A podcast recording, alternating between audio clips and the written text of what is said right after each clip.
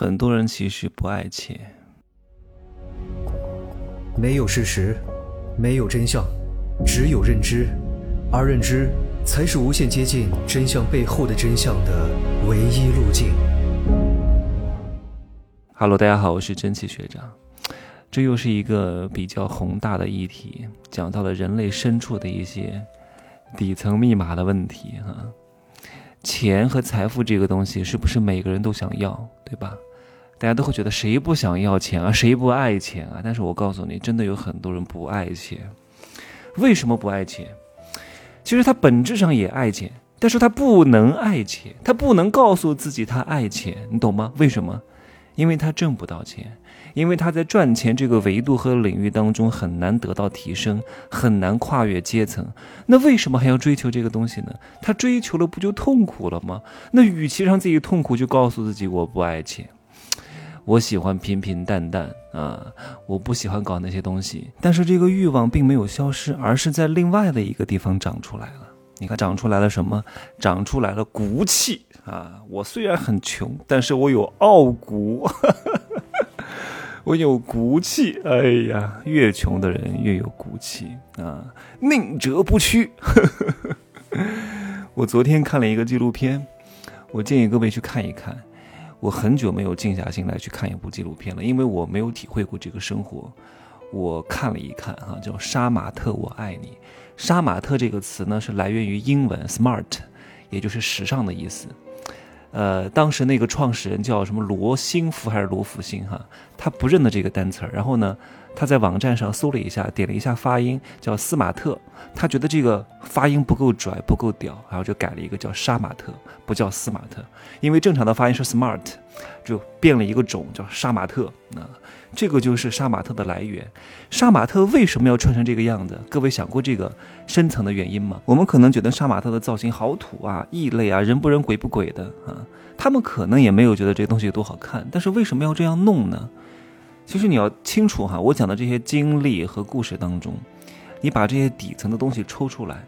是能够放之四海皆可行的。你掌握底层逻辑，叫以道驭术啊，掌握规律，掌握抽象的东西，这些东西能够幻化出很多招数来，能够帮助你驾驭很多事情。无非就是因为这些人从农村出来到大城市来打工，他们身份很卑微，没有学历，没有文化，从小。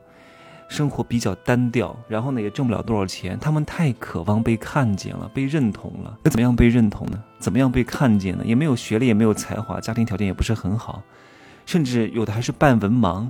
所以他们太渴望被认同，不想被欺负，因为他们是从农村来到大城市，大家会欺负他。如果他穿的和一般人一样，那就会遭到大家的凌辱。所以他必须要把自己武装起来。那那个颜色。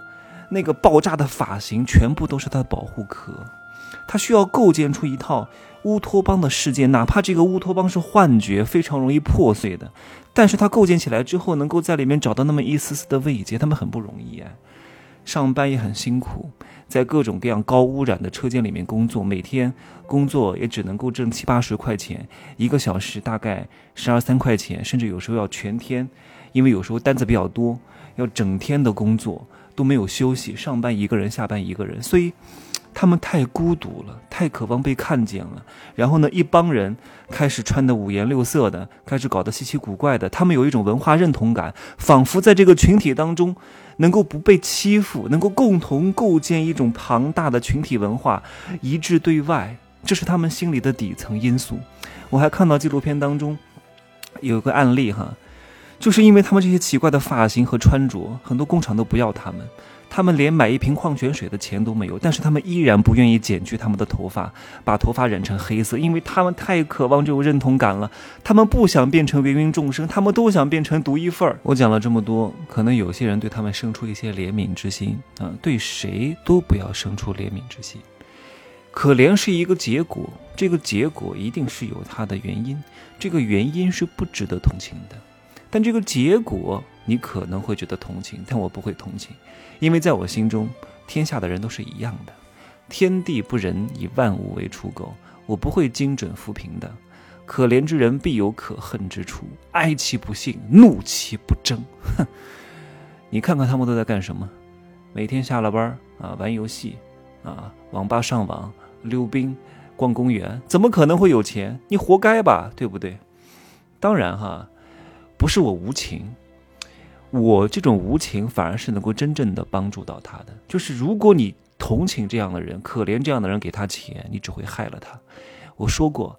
一定要有手段的给予，没有手段的只是给钱帮助他，最终害人害己，你就是一个愚蠢的老好人。各位有我朋友圈的，是不是会经常看到我发一些我跟一些低级捞女的对话和一些蠢货的对话？不是因为我没事儿干跟他们聊天啊，当然大量的人我是不会回的，因为这样的人呢是一个很好的样本素材。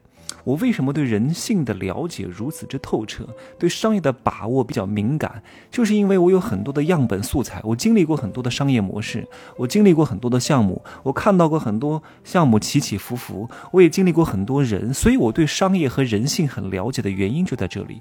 那也是我的工作，我觉得很有意思啊。我最近呢还准备在做一个实验，我准备去打工，我准备去工厂做那种。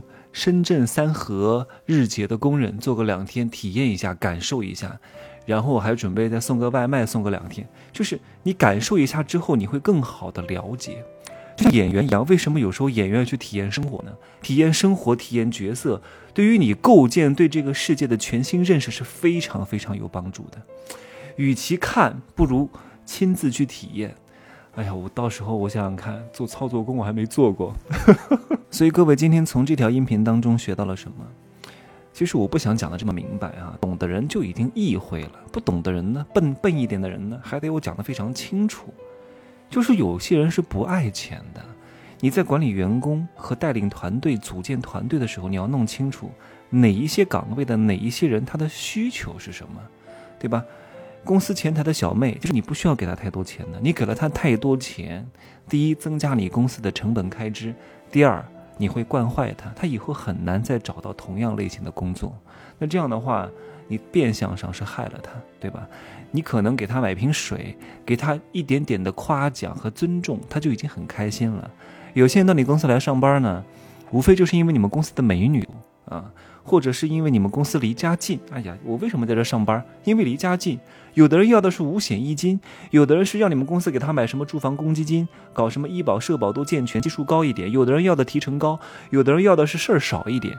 你要弄清楚哪一每一个员工他的需求是什么，真不是每一个人都爱钱的。如果你只有一个衡量指标，你很难把这个团队。带起来，真正的组合起来，因为一个团队当中有各种各样不同需求的，如果都是非常非常非常非常爱钱的，还真的很难统一结合。一定是有安静的，有冲动的，啊，有非常爱钱的想干的，有保守的。这样的话呢，这个公司才比较稳健。如果这个公司每一个人都非常想赚钱，这个公司就不稳定，非常容易被别人挖墙脚。因为大量的业绩都是靠百分之二十，甚至是靠百分之十的人干出来的，剩下的百分之八十和九十都是在为这百分之十和二十的人做后方的支持和服务。他们不需要有这么大的干劲，也不需要有这么强烈的赚钱的欲望，安稳啊，不要太笨就可以了，好吧？今天呢就说这么多。加油吧，各位啊！好好行动，学习不是结果，行动才是结果。学习的目的是什么？